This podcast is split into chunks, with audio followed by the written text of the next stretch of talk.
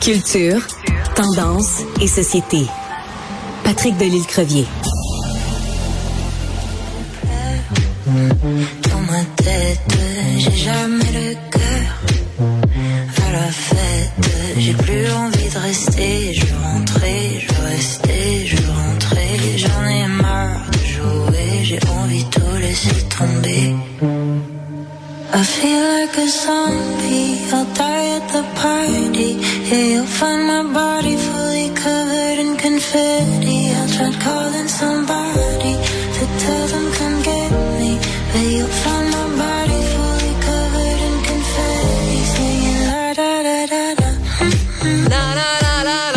Oh mon Dieu, hein? Je dis que je ne m'appelle pas Charlotte Cardin. Et euh, c'est de Charlotte qu'on va parler avec Patrick Delisle-Crevier, qui est journaliste culturel au 7 jours. Bonjour Patrick. Bonjour Sophie. La raison pour laquelle on parle de Charlotte Cardin, c'est qu'elle a vraiment le vent dans les voiles. Elle a annoncé hier une tournée mondiale, plusieurs concerts au Québec et au Canada avec son nouvel album euh, 99 Nights. Euh, elle va être à l'Olympia de Paris, là où Jacques Brel et tous les plus grands se sont produits là. Euh, elle t'impressionne, Charlotte? Ah, moi, je l'aime, Charlotte. Je la connais depuis le début, début, début, jour 1 à la voix. J'adore cette fille-là. Je trouve que. Je pense qu'elle est en voie de devenir, si on parlait de Céline Dion hier, notre prochain, notre prochain euh, trésor national. Je pense. Hmm, Euh, Très bien dit. elle a tout ce qu'il faut pour y, pour y arriver, du moins.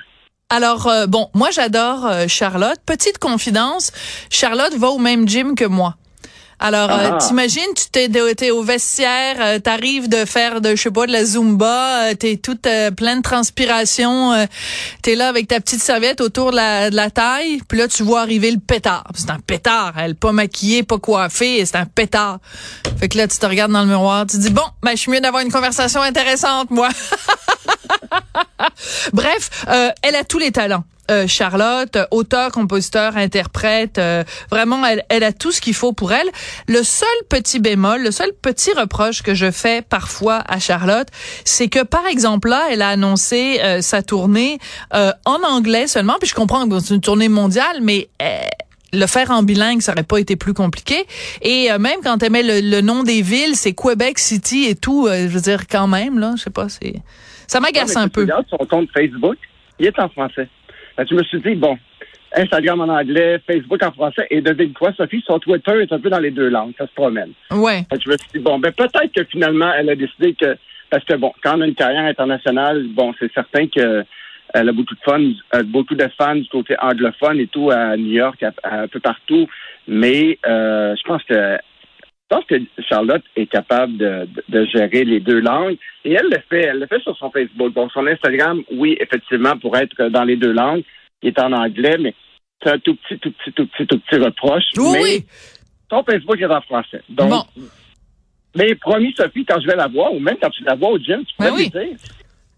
Non, mais parce que quand je la vois au gym, je, suis comme subjuguée par sa beauté. J'en perds mes mouches, je, je, je perds la parole. Hey, imagine Duduche, la grande Duduche qui est pas capable, qui, qui, qui- j'ai plus de mots. Euh, moi, ce, que- ce que j'aime de Charlotte, c'est que justement, tu rappelles quand elle était euh, à la voix, euh, elle, elle, euh, euh, elle était vraiment comme un petit bourgeon prête à éclore euh, à l'époque. Euh, on sentait que, on savait, on n'avait aucune idée à ce moment-là vraiment qu'elle avait ce potentiel-là d'écrire des chansons, d'avoir, euh, puis euh, c'est vraiment des, des mélodies qui sont des vers d'oreille. qu'elle aurait aussi cette cette présence sur scène. C'était peut-être pas évident au début.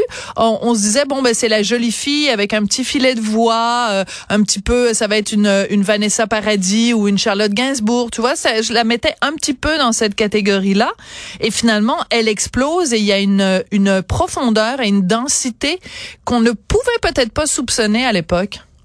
Non, mais tu vois, moi, je me souviens, c'était ma préférée. Oui, Je me souviens, cette année-là, rappelons que c'est Valérie Carpentier qui a Oui. gagné euh, cette année-là. Mais Charlotte, moi, c'était ma préférée. Je trouvais justement qu'elle avait un petit côté, elle avait un, un petit côté qu'on voyait pas chez, les autres. Elle avait euh, un talent brut, une- un, oui, un petit filet de voix, mais en même temps quelque chose de tellement euh, euh, exceptionnel dans, dans sa façon de livrer, dans, dans l'émotion. Euh, euh, elle a une voix qui est reconnaissable, qui est bien à elle, qui est pas euh, qui est assez unique quand même, Charlotte, puis son répertoire aussi qu'elle faisait. Euh, je trouvais qu'elle avait un potentiel fou. Puis en même temps, c'est peut-être pas le genre de fille, à mon avis, qui aurait été bien servie par une victoire à la voix. Parce que après la voix, Charlotte a pris comme une espèce de pause. Elle n'a pas senti le besoin de, de nous présenter euh, un album tout de suite et tout. Oh. Et donc, je pense qu'elle était peut-être pas tant prête ça euh, à cette époque-là à briller de cette façon-là. Et elle le fait très bien maintenant. Mais je pense qu'elle avait euh, tout est arrivé à point pour Charlotte. Hmm. puis bon, regarde, tu vois, ce genre de concours-là, Sophie, c'est fantastique. Moi, j'adore la voix. Mais regarde, Valérie Carpentier, on en, on en entend presque Ben voilà, c'est ce que j'allais dire, c'est ce que j'allais dire. Puis quand je regarde quelqu'un comme Marie-Mé, corrige-moi si je me trompe parce que je suis pas euh, toujours au fait de toutes les téléréalités musicales, mais Marie-Mé n'avait pas gagné la, la, compétition à laquelle elle avait participé. Pas du tout, c'était Wilfred. Bon, c'était Wilfred. Bon, ben regarde, aujourd'hui quand même. Euh, donc, alors, des fois, euh, il faut faire attention à ce qu'on qu'on souhaite parce que tu t'engages dans un concours comme ça tu souhaites gagner mais parfois c'est les deuxièmes violons qui réussissent le mieux. D'ailleurs, euh, mes collègues Marianne et Tristan euh, ont retrouvé la chanson que qu'elle avait chantée à l'époque, puis c'était tout à fait à son image, c'était charmant. On avait l'impression qu'elle sortait d'une une comédie euh, musicale comme Les Demoiselles de Rochefort. Donc c'est la chanson J'attends. On en écoute un petit extrait avant de continuer à parler de Charlotte Cardin. Mm-hmm.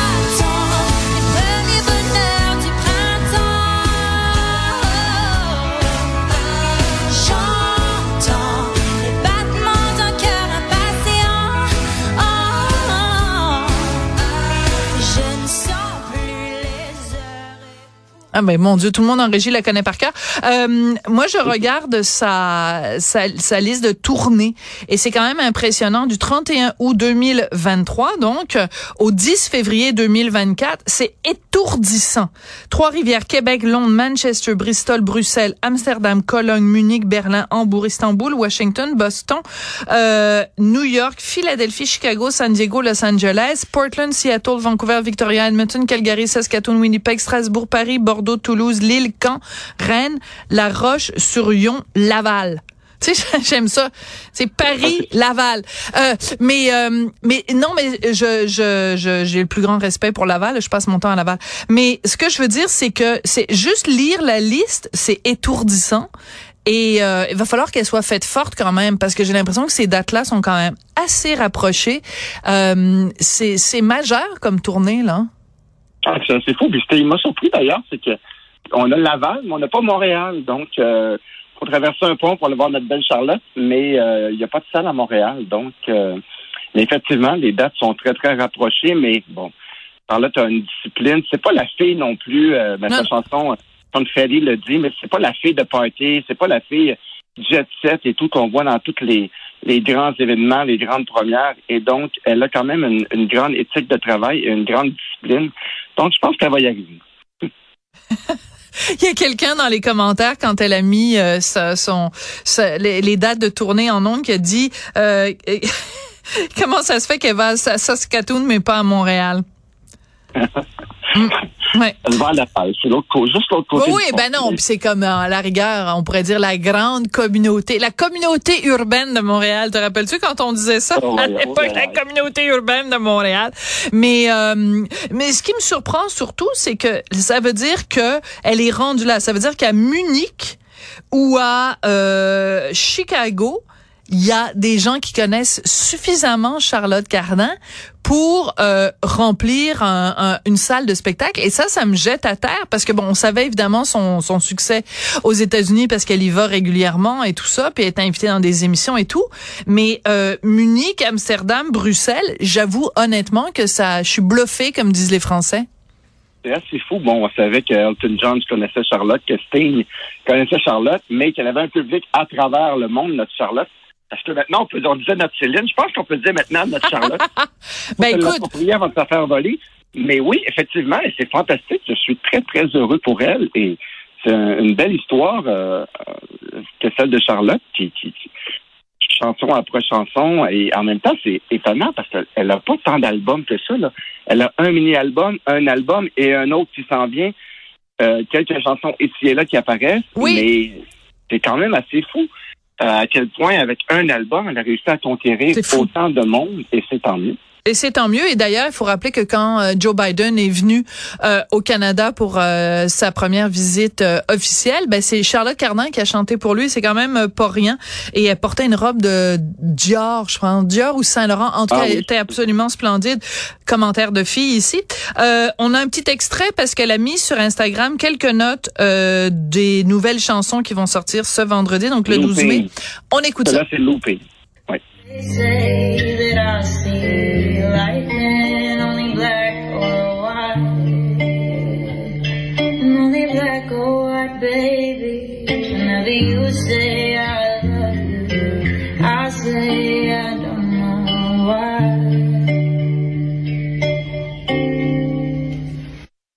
Charlotte Cardin. Bon, ben écoute, euh, il reste juste à acheter des billets. I'm gonna go Exactement. and buy tickets for uh, to go see uh, Charlotte Cardin because uh, maybe I'll go to Saskatoon to see her. Merci beaucoup Patrick Delisle-Crevier, journaliste À culturel au Sophie. 7 jours. Merci. Ah.